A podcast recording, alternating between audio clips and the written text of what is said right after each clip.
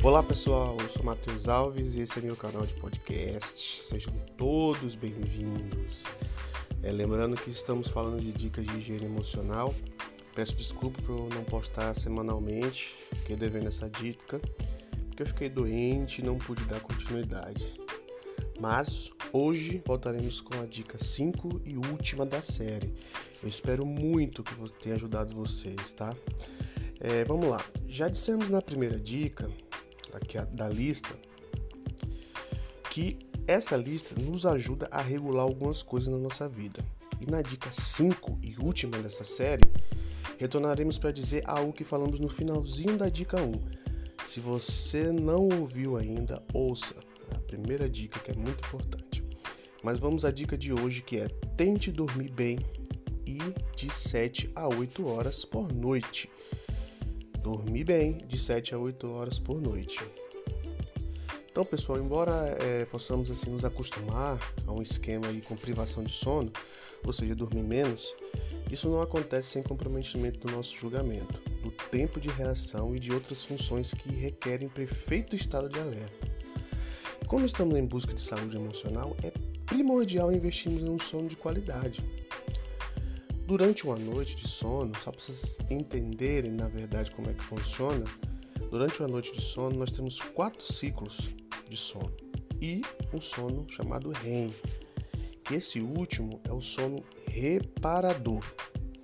Um ciclo inteiro que é os quatro mais o REM dura em média de 90 a 100 minutos. E após esse ciclo reinicia do primeiro ao REM.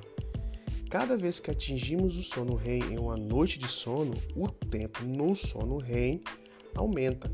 Então, basicamente é o seguinte: no primeiro ciclo você tem 10 minutos no sono REM, aí reinicia para o primeiro. No segundo ciclo você tem 15 minutos no sono REM, reinicia para o terceiro. No terceiro você tem mais 20 minutos. Então, assim, quanto mais esse ciclo se reiniciar, mais tempo você passa no sono REM. Quanto maior esse aumento, melhor é para a nossa saúde emocional. É importantíssimo mantermos esses ciclos. E para que isso possa acontecer, dormir de 8 a 7 horas, de 7 a 8 horas, nós sabemos que nós temos uma rotina totalmente tribulada e nós fazemos tantas coisas que atrapalham o nosso sono. sono. Eu estou aqui dando uma dica para vocês. Ó, quando você for dormir, estabeleça um ritual para dormir. Reduza a luminosidade do quarto, desliga o celular. Desligar o celular é a melhor opção, mas desligue do celular, né? Ou deixa ele quieto, tira todos os sons, deixa ele paradinho. Evitar cafeína à noite é muito importante. É evitar comer em excesso também, porque você fica estufado e dificulta a sua noite de sono.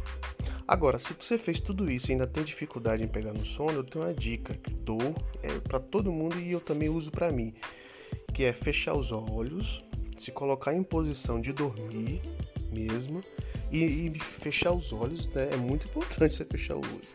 Imaginar mentalmente como se você fosse viajar para qualquer lugar. Cada etapa que você faz quando você vai viajar desde escolher as passagens, fazer as malas, etc. Mentalmente isso. Você vai pegar mentalmente para imaginar um local que você quer ir e ali estabelecer, uma, pensar em cada etapa como se estivesse indo mesmo. Você vai perceber que você vai pegar um sono em alguma parte dessa viagem. É isso é muito, muito, muito, muito eficiente. Eu faço muito isso quando eu tô com uma certa insônia com dificuldade de dormir. Uma dica que eu dou. E a importância de se dormir bem, a gente já falou aqui do, do da reparação, é que o sono REM ele contribui para o repouso psicológico e o bem-estar emocional. E também auxilia a memória. Por isso que em muitos, muitas provas aí, Enem, e as pessoas sempre, eh, os especialistas sempre falam para que as pessoas elas tentem dormir bem porque ele auxilia a memória, aquilo tudo que você estudou, que você aprendeu, que você leu, tudo aquilo vai ser processado de maneira assim. A, na verdade, ele vai fazer uma organização dos seus pensamentos. Né? Isso você faz quando você atinge o sono REM em maior quantidade de tempo. Tá bom, galera? Eu, aqui eu me despeço. Agradeço a vocês essa jornada de cinco dicas, que para mim foi muito legal participar com vocês aqui delas. Espero que tenha ajudado cada um de vocês. E se você gostou desse conteúdo, compartilha, manda para nós aí uma sugestão e por aqui me despeço. Espero que vocês aproveitem essas cinco dicas e se tornem pessoas cada vez mais é, saudáveis emocionalmente. Um grande abraço e até qualquer hora.